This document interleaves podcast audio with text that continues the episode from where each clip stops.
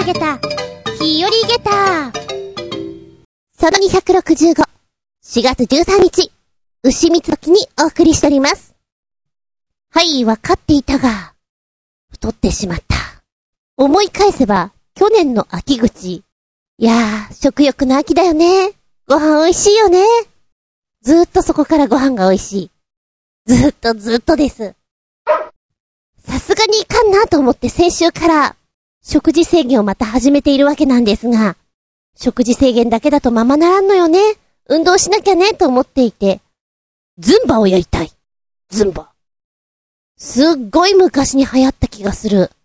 あん時は本屋さんとかにも DVD とか売っていて、割とこう、手が出しやすかった印象なんだけど、今、売ってるの見ないんだよね。まあ、それを言ったらあの、ビリーズブートキャンプとか、あんなに流行ったのに、TRF の DVD とかも、見ないなぁとは思うんですけれども、ちょっと今やってみたい。ちなみにズンバとは、コロンビアのダンサー兼振付師であるアルベルト・ベルペレスによって創作されたフィットネスプログラムの名称です。世界的に一番有名なエクササイズ。なんだけど、やったことがない。今は何でも YouTube に上がってるからね。ちょいと見ると、そうだね。体力が非常に強化される。あの、持久力がアップされるなっっていう動きが多いな。で、ラテン系なので、リズムがちょっと軽やかなんだよね。ツンチャカツンチャカツンチャカツンチャカみたいな。その中のリズムの割と速いテンポの中で、こう、ウォーキングをし、サイドステップから手を大きく振り回す、みたいな。単純な動きの一つ一つの中に、こう、メリハリが非常にある。これすっげー疲れるだろうなと思って今ちょっと見てたんだけれども、あー、エネルギー消費量が半端ないんだろうなと思って見ておりました。こういうの外でやりたいよな日本人はとかくちょっと恥ずかしいという気持ちが強い民族だと思うんですけれども、開放的な外でやったら絶対気持ちいいと思うんだよね。お外プログラム、もっと増えてほしいなってな感じでしばしお付き合いくださいませ。お相手私。この時期にだけ見ることができる、まだ制服がぶっかぶかで、自分のサイズに合っていない中学生たち。微笑ましいなあつみちゅん。どうぞよろしくお願いします。この番組は、ちょあへよ .com のご協力へて放送しております。そんじゃまあ、たまげたニュースを2本お届け。え何これ？タイのお話です。サワディカー。コンビニ行ったら巨大オオトカゲが来店していたよえー、なんでよ？なんで気づかなかったのよ？ってお話。それは、4月6日、タイのバンコク郊外、ナコンパトムにあるセブンイレブンにお客様がいらっしゃったお話でございます。こちらのお客様、尻尾が大変長うございまして、のっしりのっしりのっしりと歩く、その姿。え、わ、ワニ？ワニっぽいね。って思わなくもないそのいでたち。風格がございますね。で、このお客様何をされるかと言いますと、商品棚に向かってこう、上に登る。上に登る。上上に登る。と言いながらこう商品を落としながら上に登っていく。何をしたいのでしょうか？えーこのトカゲさんなんですけれども、専門家によりますと、水オオトカゲではないかということ。ただ、パッと見たらよ、ワニっぽいんだよね。そのぐらいでかいです。この水オオトカゲはインドやタイなどの東南アジアに生息し、大型になると全長2.5メートルに達するというもの。うーん、この動画を見る限りには、まあ、2メートルぐらいありそうな感じですよね。え通常は水辺に生息しているんですけれども、タイでは都心部に現れ、鶏やアヒル、犬や猫、レストランから出た残飯を食べ漁っているという報告もあり、なんと、腐肉を食べるということで、人間の死体を貪っていたという目撃例もあります。まあ、野生の子だったらね、お腹が空いたら何でも食べるでしょう。人が噛まれた場合、死ぬことはないそうなんですが、わずかに毒性があるそうなんです。患部が腫れて吐き気などを生じる場合もあるそうなんですが、まあ、命の危険性は本当にない。うーん、ただ、このコンビニ、なんでやってきた？明らかにこれ、入り口から入って奥側の棚に登っているんですよね。これだけでかい存在感のあるものが、こう中に入っていくっていうと、気づくだろうなと思うの。うん。今ね、動画も一緒に見ることができたんですけれども、まあ、セブンイレブンさんなんでこう、お客さんが入ってきた時のあの、チロリーンみたいな音あるじゃないですか。ああいうのも鳴ってるから、きっと、分かってたとは思うんだよね。その前にも防げたような気がするんですが、やっぱりちょっとこう、でかい分、え、ちょ、ちょ、ちょっと怖いなーっていう気持ちになっちゃって、様子を見ていたらこう、ずんずんずんずん中に入られてしまったっていう感じかしらね。もしオイラが店員だったらば、そうだね。興味をそそられそうなご飯を、外側に放り投げるね。あとはあれだ。てんてんてんってこうご飯を置いていくからね。こっちじゃねえ。外に出ろと。あとはバリケード風に何かこう、奥に入らせないような仕掛けを作るな。意外とこいつは走ると速いんだろうか。えー、最終的にはお店のスタッフから通報を受けた警察が捕獲するということになったらしいんですけれども、まるでゴジラ映画のようだと、見ていた人からは、お声が上がってるということですね。そうね。ゴジラ襲来みたいな感じね。まあ、お店としてはちょっと宣伝にもなったからいいのかな。でもびっくり玉ゲッタだね。日本にもあるかもしれないね。オオトカゲはないかもしれないけど、イノシシぐらいは。ぐらいはどうだろうか。続いて玉ゲタ。デイリーニュースエージェンシーから、米軍のお話でございます。アクロバット飛行、ブルーエンジェルスのコックピット映像がすごいぞっていうお話なんだけれども、ご存知だったらば、トップガンのデンジャラスゾーン、ケニー・ロギンスの曲を脳内に、こう、響かせながら見ていただきたい。想像してほしい。そんな場面だなと思っているんですが、アクロバット飛行、我々日本人にはそんなに馴染みがないんですが、海外では、まあ、特にアメリカでは、式典だったり、こう、何かこう、めでたいことがあったりすると、ここぞっていうとこの盛り上げでアクロバット飛行を見せてくれる印象があります。そうさな、わかりやすく言うと、花火？日本はこう、なんかあると花火どんどんこう打ち上げてる印象じゃないですか。その分、なんか、アクロバット飛行はどうだいって見せてくれてる印象があります。ブルーエンジェルスはアメリカ海軍に所属するアクロバット飛行隊でして、世界最高レベルの技術がどんなものなのかが、コックピットから見るとさらによくわかりますという映像なんですね。あの、はっきり言って映像だけ見ると、この写真だけ見ると、アホかって思ってしまう。命知らずだな、を通り過ぎている感じですかね。これだってものすごいスピードの中、この距離感にいるんでしょって思うと、ありえない。ありえないことをやってるから、すごいんだけどね。今この動画の中、写真の中では、ひし形ダイヤモンドの形を作ってるんですね。4機で。で、あの、2機は通常なんだけども、残りの2機は反転してるんですよ。逆さまの状態で。で、ひし形に形を作っているわけなんですけども、もうくっついちゃうよっていうぐらい近くを飛んでます。ただ、コックピットから見ると、他との比較ができないので、ゆっくりした動きにしか見えないんですよね。ものすごいスピードの中だと思うんですが、だから、臨場感とかはね、多分、外の映像から見た方がより感じられるんじゃないかなとは思った。このダイヤモンドは、ありえないね。そう思ったね。えー、ちなみにブルーエンジェルスのパイロットは、明るい青の飛行服、着ております。そして機体には、パイロットの名前が入っていて、えー、それも、ブルーに、イエローのラインが入っているというもの。で、彼らは、非道飛行を行うにもかかわらず、G スーツや酸素マスクを着用しないという伝統があります。頑張れ己で頑張れみたいな気持ちの問題？まあ、伝統って言われたらそうなんだけれども、すごいね。それはそれで。アメリカ海軍のブルーエンジェルスこれのライバルとしてアメリカ空軍のサンダーバーズというのがいるそうです。なんか名前がもうかっこいいよね。どちらも超音速戦闘機を使用しています。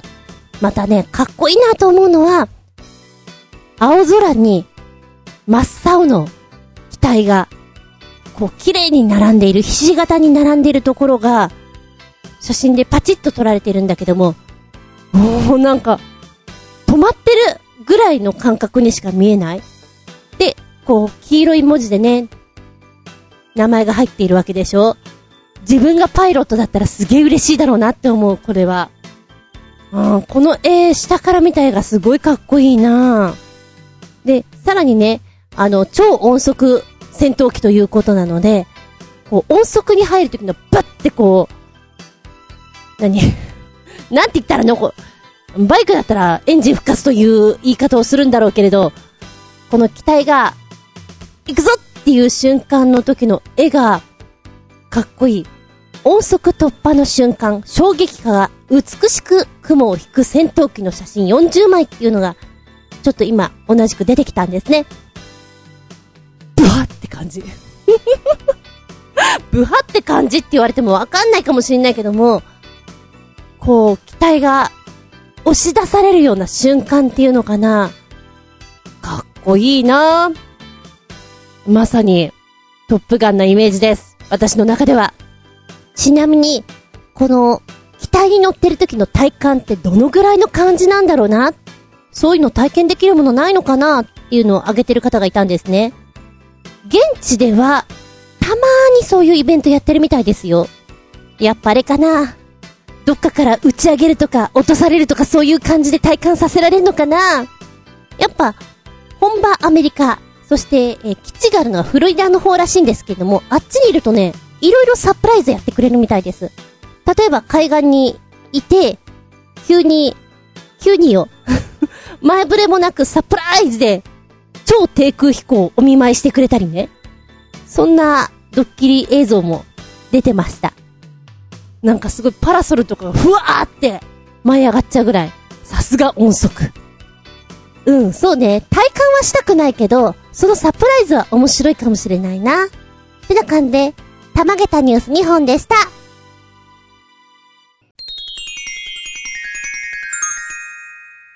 シッピン？アウトタイム今回のテーマは、たまげた食べ物でございます。え、何これ？何が入ってるの？というたまげた。なにこれ？すっごい美味しいというたまげた食べ物。食感が思ってた感じと全く違って、たまげた、たまげた、たまげた。いろんなたまげたあるんじゃないでしょうか。いや、食感で言うと、井村屋の小豆バーを初めて食べたとき、衝撃だった。もう、とにもかくにも、芸能のお仕事がしたくて、何でもかんでも、当たったれっていう時期に、知り合いの事務所に訪れていて、そこで小豆バーをいただきまして、びっくりしたね。え、こ、こんな、あの、あんまりさ、素を出しちゃいけないかな、と思ったから我慢してたけど、すげえたまげた。歯折れんじゃねえかと思った。あと最近、お菓子でも、ミステリー味とかさ、さあ食べてごらんなさい。そして、何か当ててごらんなさい。っていうようなお味が多いじゃないですか。日清のカップヌードル？謎肉？みたいな。ああいうのも、ある意味、たまげたお味につながるんじゃないかなと思います。脱線しますけれども、日清のこのカップラーメン。昨日知ったんだけどさ、進撃の巨人のコラボ CM みたいなのやっていて、すげえウケるね。まだご覧になってない方、日清さんの、あのページで多分見れると思うんですよ。進撃の巨人、日清ってやると、麺をすすれ なんかあの、メインキャラクター、エレンとかハンジさんとかがみんな夜間持ってて、でっかいフォークを持っていて、超ウケるんだけど。こんなおかしな CM 作ってたんだと思って、いや、日清っぽいなと思いつつも、だいぶ面白くて、ヒットです。ご覧いただきたいです。あ、ただ正直お味の面から言ったら謎肉的なものはちょっと好きじゃないかな。あんまりこう、そんなミステリアスな感じにしないでいただきたいかな。お菓子のミステリー味は、あんまり当てられない。ポテトチップとかでも変な味あるじゃない？目つぶって食べたら何味かよくわかんないもんな。とりあえずジャンクな味みたいな。あとはもう好きか嫌いか。もう具体的な味がよくわからないな。ピタッと当てられる人いるのかしら？飴とかでもわからない時がある。若干バカ舌っても思うんだけれども、そうね。あの、繊細な味が、あのー、わかりにくいかと思います、私。そうさね。田舎暮らし3年目。野菜がとにかくうまくて、たまげた。野菜ってどれも一緒でしょと思っていたんだけれども、特に、トマト。あの、正直、子供の頃のトマトってなんかぐにゃぐにゃして、美味しくないっていう代名詞だったんじゃないかなと思うんだけど、今食べるトマトは、ほんとフルーツみたいな。で、特に、こっちで食べてるトマトは、甘みが強くて美味しい。悔しいかな。うまいんだ。あんま好きじゃないんだけども、あの、ダイエッターにはね、トマトがとてもいいんですよ。だからトマトをよく買うんですけれども、こっちにいると苦にならないなと思う。あと、株前も言ったかな？株ってこんなにうまいんだっていう衝撃は、こっちに来てからですね。で、たまたまテレビで見ていて、あの、そのまんま皮ごと食べても甘くて美味しい言ってたんですよ。試しにやってみたら、マジうまいんだけど。株生でそのままかじろって最近ちょっと思ってます。で、あと、ネギとかも私好きじゃないんですよ、本当は。でもこの間ね、あのー、ネギいただきまして、ちょっと農家でお手伝いしてるからそこのもらってきたのよって言って、もらったんです。結構、太いネギを。ネギか。ネギって納豆にこう、ちょっととか、お蕎麦にちょっとっていう印象しかない。ネギか。こんなにいっぱいあってもな。だからちょっと人にあげたりなんかしたんだけれども、でもやっぱり自分で食べなきゃなと思って、持って帰ってきたんですね。ごま油で焼いただけで、塩胡椒しなくて全然うまいんだけど。え、ネギってこんなうまいもんなの？え、こんななの？すごい衝撃を受けております、私。それを知らなかったのうん。で、あと、今住んでる場所は、白子と言うんですけれども、白子町というところ、玉ねぎが割と有名なんですね。で、この白子の玉ねぎを使ったご飯がめっちゃうまい。いろいろ試したよ。あのオニオンスライスのこの酢の物だとか、いろいろ試した中で、めっちゃ衝撃を受けてうまいなと思ったのは、何よりも、玉ねぎご飯。ただただ、玉ねぎを、ご飯炊くときにポンと入れて、で、ちょっと洋風に、塩胡椒バター的なお味なんですけども、もうご飯止まんないからね。まっしぐらですよ。どこまでも食べちゃうからね。本当にうまい。で、新玉ねぎの美味しい時期に、だったら、やっていただきたいな。甘みがあって、マジうまいから。っていう衝撃の食べ物です。ぜひおすすめしたい。この時期に。オニオンスープよりも、玉ねぎのご飯を食べていただきたい。熱く語っちゃうよ。でもね、この街では全然、玉ねぎのご飯のお話はしてないんだよね。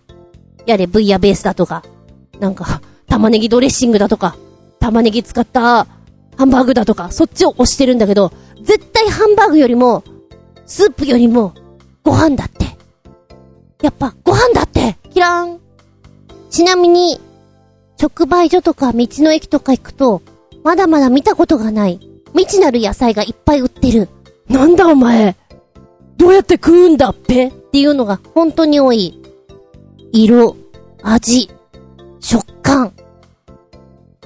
東京にはお前たち出てこないんだなーって。そうだ、たまげたといえば、ご飯食べてる時のリアクションがちょっと不思議な人いません？え、それどっち？みたいな。これも結構昔の話なんだけれども、ゴルフ場に行った時ですね。そこでのご飯で、とんかつを召し上がってたんですよ。私、その時はそんなにとんかつ好きじゃなかったんですけれども、リアクションがね、絶対的にまずいリアクション取ったの。どんだけまずいの食っちゃったんだと思って、食べてみる？って言われて、え、まずいの食わそうとしてるの？と思ったんですよ。そしたら、違う、めっちゃうまいって言われて、え？今のリアクションおかしくない？それ絶対逆だよね？って引いたことがある。あの、とんかつがすごく柔らかかったんだって。でも、柔らかくてうまいっていうリアクションには全く見えなかったんですよ。非常にまずいにしか見えなかったから、いやー、たまげたね。そんなリアクション取れるんだ。ああ、リアクションといえば、料理を出された時の、その、リアクション。これを楽しんでるんだろうなっていうお料理もある。お客さんの前で、わざとこう、ひだるまな感じでね、盛り上げようというお料理もあったりするじゃないですか。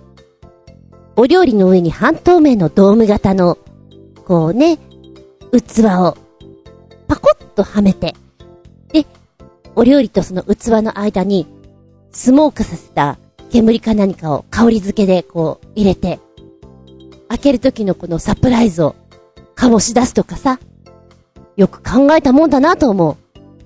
食べるワクワクに遊ぶワクワクを織り交ぜてるような感じっていうのかな。うーん、ま、これはちょっと人によっては NG な人もいるだろう。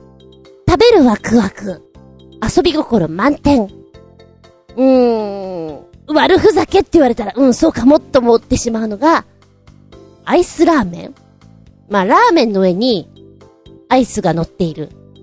モナカだったんだけどね。あのクリーミーなやつが。見た目のインパクトさはなかなかです。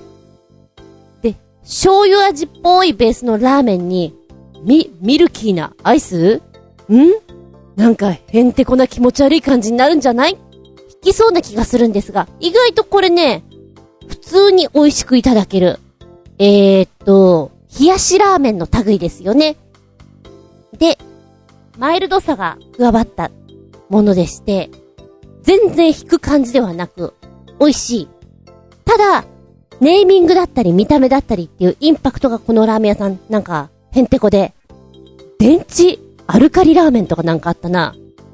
牛乳ラーメンとかもあって、それはもう序の口な感じでしたね。でも、ま、全体的にこのラーメン屋さんは、悪くない。悪くないけど、うんずいぶん遊び心満載すぎて、遠くに行ってしまってる感じはしましたね。なんか面白半分で行ったんだよね。そしたら、まあ面白いんだけども、すんごいふざけてるわけでもなかったから、へーって思った。びっくりたまげた。アイスがポトン。暑い日に食べてごらんなさいよ。ああ、それを言うと、今は普通だけど、冷やしラーメンっていうのが、初めて食べた時、まだ、えー、二十歳ぐらいとかだと思うんだけど、びっくりしたね。だって、ラーメンにプカプカ、氷が浮かんでるみたいな。その見た目、たまげたね。面白いから食べてたって感じです。美味しいというか。氷もさ、あの、シャクシャク食べれる、歯触りのいいアイスじゃなくて、冷凍庫に入っている家庭のね、あの、硬いやつあるじゃん。あの、氷なんですよ。だそれを、ラーメンと一緒に食べながらガリガリやるっていうのがなんかね、面白かったな。ああ、簡単にできて、なおかつ、びっくりたまげったってちょっとなるかなって思うのが、一昨日ぐらいかな、ネットニュースで見たやつ。あ、これ子供好きだな、絶対。そう思いました。その名も、ステンドグラストースト必要なのは、食パンでございます。そして、お好きなグミを用意してください。まあ、果汁グミがいいですよね。果汁100%ぐらいの味がしっかりしたものです。この食パンに、まず、クッキーの型で、ポムポムポムと穴を開けてください。星型？ハート型？可愛らしくね。数箇所、このクッキー型で、型を取っていただいて、まあ、それはそれで別個に置いとく。で、そこの穴のところに、グミを詰め詰めしてください。詰め詰めと。できたらね、色は、赤だったり、緑だったり。青はないか？うーん。オレンジ？とか、鮮やかな色にするといいでしょう。あとは、トースターで焼いてください。そうするとこのグミがトローンと溶けて、非常に美味しくなるということ。ああ、でも、ねえ、おやつ、おやつとパンでしょ？合うのかな？って思ったんだけど、よくよく考えたら、ジャムってこんなじゃね？濃厚ジャムの味わいで言ったら全然ありだそうです。で、見た目が、ハート、星っていうその可愛らしさが写真映えもして、で、簡単に自分の好きな味に作り変えられるので、お子様が喜ぶっちゅうことらしいですわ。ねえ、忙しい朝に自分の食事を自分で作れるって、なんか素敵じゃない？これはぜひ、小さいお子様がいるお家でやってみるといいですよ。下手したらずっとこんなの食べることになるかもしれませんけれども。お手頃なお値段でいろいろ試せるのが面白いところでしょう。じゃあ、こっちはどうだろうか。冷凍食品。本当に冷凍食品の味っていうのかな。仕事っぷりがすごいよね。たまげた。私、スパゲッティは自分で茹でて自分の味付けでこう食べるのを主としていたんですが、テレビでね、冷凍食品のパスタが美味しいよっていうのやっていて、食べたんですよ。いや、本当に美味しくて、あれこんな手軽にできるのってなんか悔しくないって思うぐらい、美味しかった。たまげたよ。で、冷凍食品って本当に今、いろいろあるじゃないですか。活用してる人はね、もうご存知だとは思うんですけども、私あんまり使ってなかったんで、これにはちょっと驚いちゃったかな。紛れもなく、ミシュランの味。これ、冷凍食品って嘘に決まってるっていうタイトルでスタートします。えー、まさに、レストランの味を手軽に楽しむということができる冷凍食品。その名も、冷凍良品。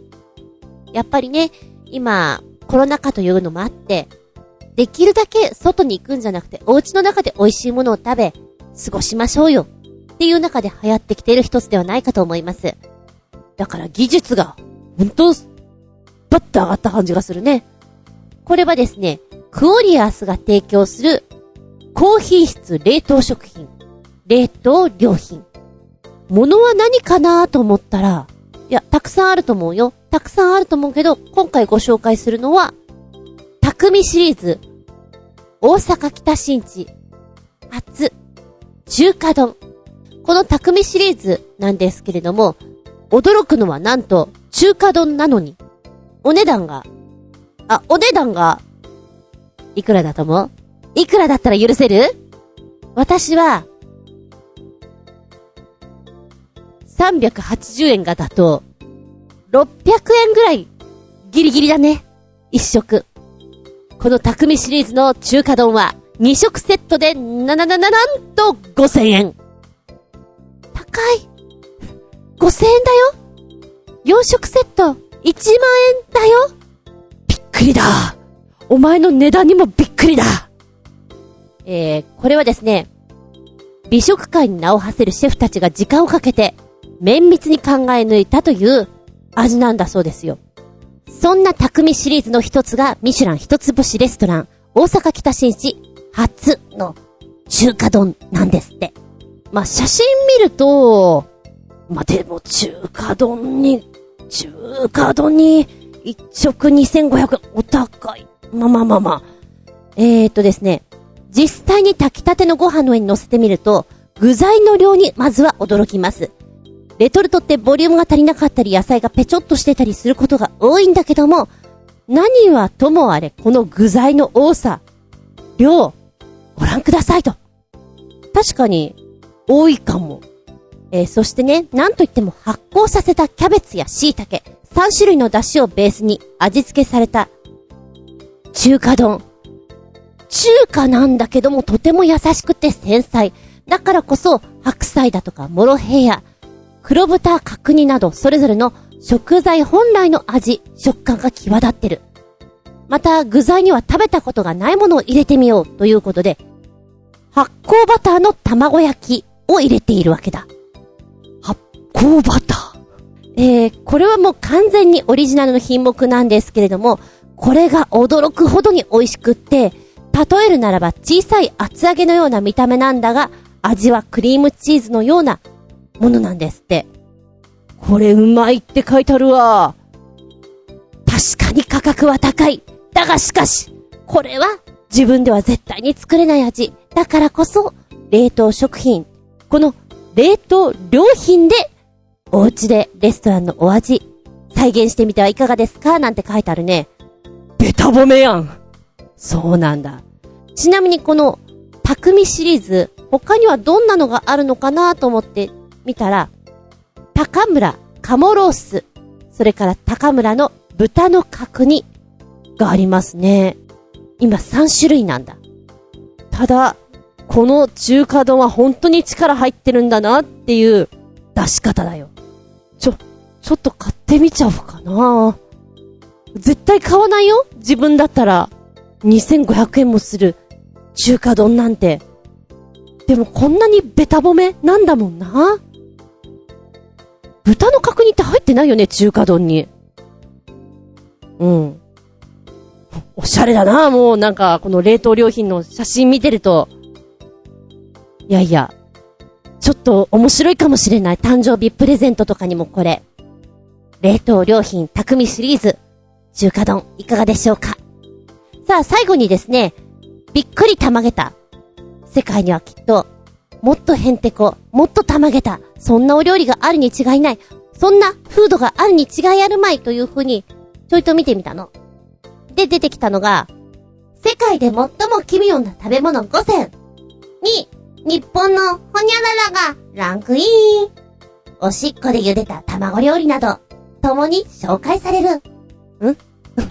なんか、なんか、後半が怪しい言葉が出てきたけど大丈夫か？えー、世界各地にはその地域独特の食べ物がありますよね。キャビア、フォアグラ、トリュフ。世界三大珍味と言われているこれらは、まあ皆さん美味しいというふうに言われますよね。えー、世の中には他の地域から見ると変だと思われる珍味もあります。海外のランキングサイトでは、そんなお料理が出ておりました。まずは、サメを発酵させたハカール。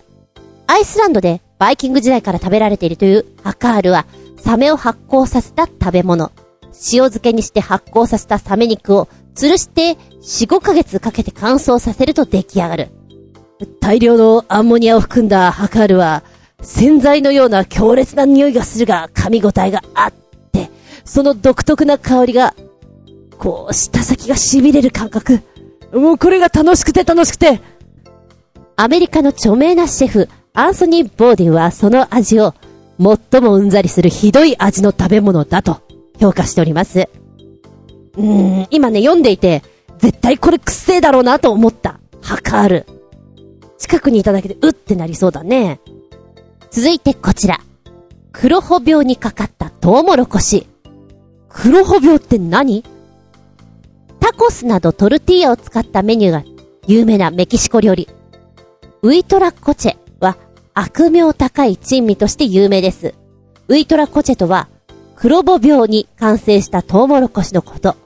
黒母病は日本でも見られる豊作物の病害で、黒母病にかかったトウモロコシはその見た目からお化けと呼ばれ廃棄されております。今、黒母病にかかったトウモロコシとか麦とかを見てきたんだけど、うーん、これは食べ物じゃないね。これ、これは食べちゃいけないね。そういう絵がドンと出てきました。え、しかしですね、ところ変われば、ということで、メキシコ国内においては、この黒母病にかかったトウモロコシはとてもポピュラーな食べ物。スープに入れたり、ソースにしたり、トルティーヤに挟んで食べたりという風に楽しんでいる。味はスモーキーな香りが鼻から抜ける感じで、生で食べると少し苦いということ。へえ。へえ、食べちゃうんだ。はい、そして、世界的に見るとおかしい日本料理。というと、なんだ？お酒のあてとして日本ではごく普通に親しまれている塩辛。これ、海外の人からボールの中の悪夢と評されているそうです。魚介類の切り身などと内臓を発酵させて作られるこの料理を海外の人は見た目を悪夢だと例え、その味を腐ったシーフードと評価しております。また、白子も海外では奇妙な食べ物に見えるのだそうです。その理由はズバリ、清掃だから。海外の人はその口当たりをクリーミーな精液のカスタードと表現。刺身や天ぷらなど様々な調理法で食べているのが冒険的な口当たりを楽しんでいるな、と評価しているそうです。なるほど。塩辛ね。うーん。子供の時から知ってるし食べてるから、そんなに上っていう感じがしないけれども、確かに作ってるところ想像したら、ああ、ありえないかもしれないね。独特な臭みがあるじゃない？白子。白子ね。なんか、フランス料理とかすごい食べてそうなイメージなんだけど、食べないんだ。へえ。逆びっくり。はい、そして続いてこちら。アラスカ州の伝統食、臭い頭えー、アメリカのアラスカ州では、スティンクヘッドが食べられている。臭い頭という意味を持つスティンクヘッドは、魚の頭と内臓を樽に入れた後、土に埋めて数週間発酵させて完成。魚はキングサーモンが使われることが多く、土から取り出されたスティンクヘッドは大量の魚をただ腐らせただけといった形相になります。あ、なんだろう、もう、想像するだけで臭い。臭いよ。で、このネイティブアラスカ人は、その悪臭を、なんて伝統的な美味しさだと評価しています。えー、土に入れているため、強力な毒素を持つ、ボツリヌス菌を感染することが多くてですね、最近では樽ではなく、ビニール袋に入れて作っているということです。はい、そして、衝撃的だな、これも。続いてが、おしっこで茹でられた卵。卵はほとんどの地域で食べられている定番食材です。美味しくて栄養満点です。様々な調理法があり、世界中で愛されております。中国の石膏省、東洋市では少し変わった調理法が確立されています。それはおしっこを使って茹で上げるというもの。毎年春になると10歳未満の童貞男児のおしっこがバケツいっぱいに集められるようになります。そのおしっこに卵を浸し、新しいおしっこを追加して沸騰させていく。この、もうなんか想像するのが嫌なんだけど、この、尿調理プロセスは、ほぼ1日がかりで行われるために、通常のゆで卵の2倍の価格で取引されております。完成したバージンボーイエッグ。これは熱中症ですとか、健康、体力増強に効果があると言われております。いやー、いやだがしかし、これはちょっと、いただけない。いただけないよ。どれだったら食べてみてもいいかなって言われると、いやいや、やっぱり日本にいるから塩辛は、セーフ。セーフだけど、他のもっと臭いでしょ、これ。あとは、黒穂病にかかったトウモロコシ。これも、知らなければ、ああ、こういう野菜なのね。ちょっと、スモーキーなのね。って思うことで終わるような気がする。絵で見ちゃうと上ってなるからね。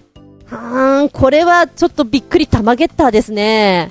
あなたは、くっちゃーいサメの発酵させたハカールそれとも、黒ボ病にかかったトウモロコシ？塩辛白子？いやいや、やっぱり、アラスカのスティンクヘッド臭い頭？やあ、おしっこでぐっつらぐっつら茹でられた、そんな栄養満点の卵はどうだい？どれがお気に召しました？うーん、どれも結構な罰ゲームですか？ねえ。世界にはびっくり玉ゲッターフードがあるもんです。ってな感じで、今日は締めますよ。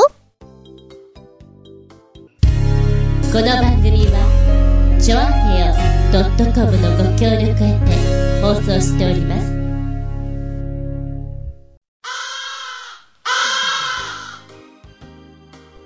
はい、本日もお付き合いありがとうございます。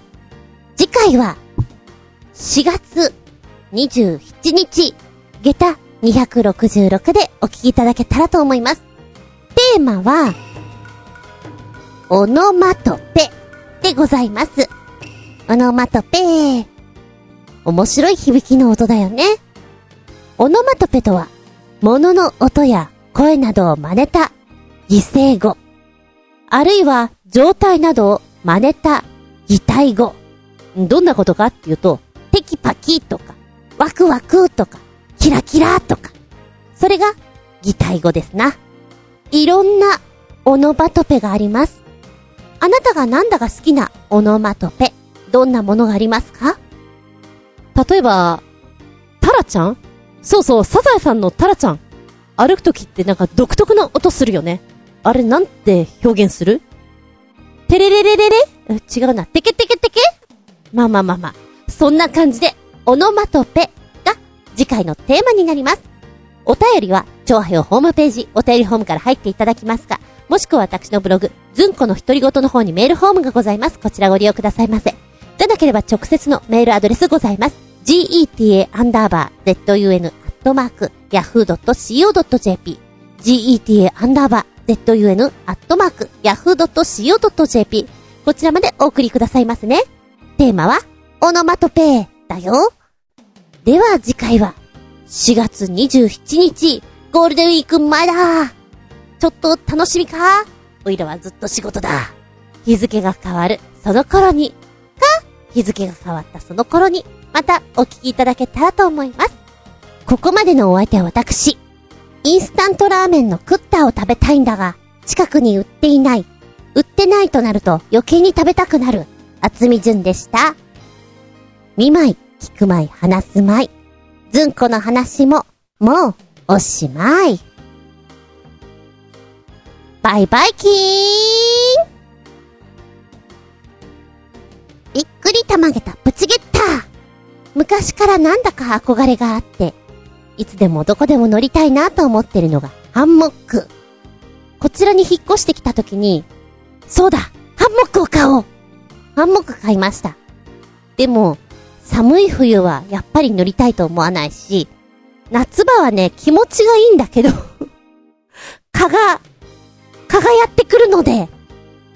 てかゆくてたまらんのですよ。でも、お風呂上がりとか、こう、電気つけない状態でね、ハンモックにゆらゆら揺れてんのはなかなか気持ちがいいものなんです。すぐ痒くなるけど。朝まで寝てしまおうかと思うぐらい気持ちがいいです。すぐ痒くなるけど。で、この間ね、ちょっと乗ってみたんです。いやー、ハンモックはいいよなって乗った時にブチッってこう、網網のところが切れましてね。えへハンモックってこれ切れるもの？丈夫なんじゃないの？っていうかコントみたいなんだけど。っていうぐらい、お尻から落ちてみたんですけれど、台風の時とか、結構ね、雨風に吹きさらしの状態で外に置きっぱなしだったんです。どうもそれが良くなかったらしくて、そうか。あの、雨風に弱いんだなと。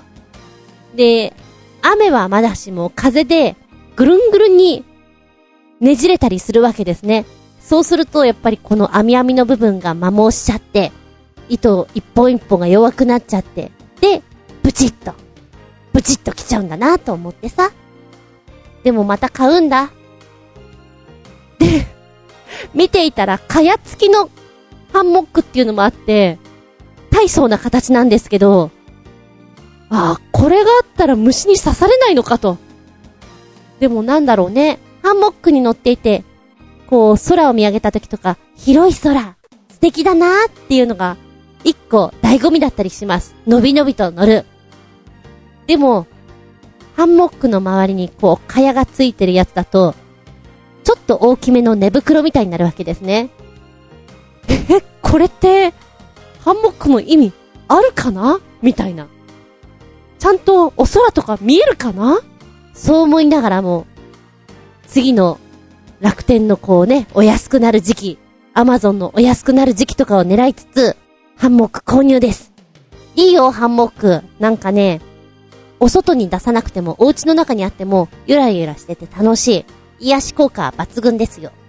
もう、いっそのこと、屋外用に一つ屋内用に一つハンモックを買ってやろうかと思うぐらいです。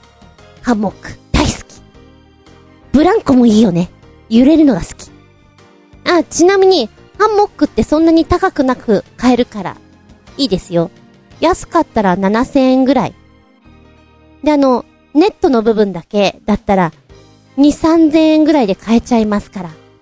お家の近くに 頑丈な、こう、木があったらぜひ繋いでごらんなさいよ。いいなぁ。木と木の間の、ちゃんとしたハンモックって憧れだな。なんて話をしつつ、あれ？何の話をしたかったんだっけかな？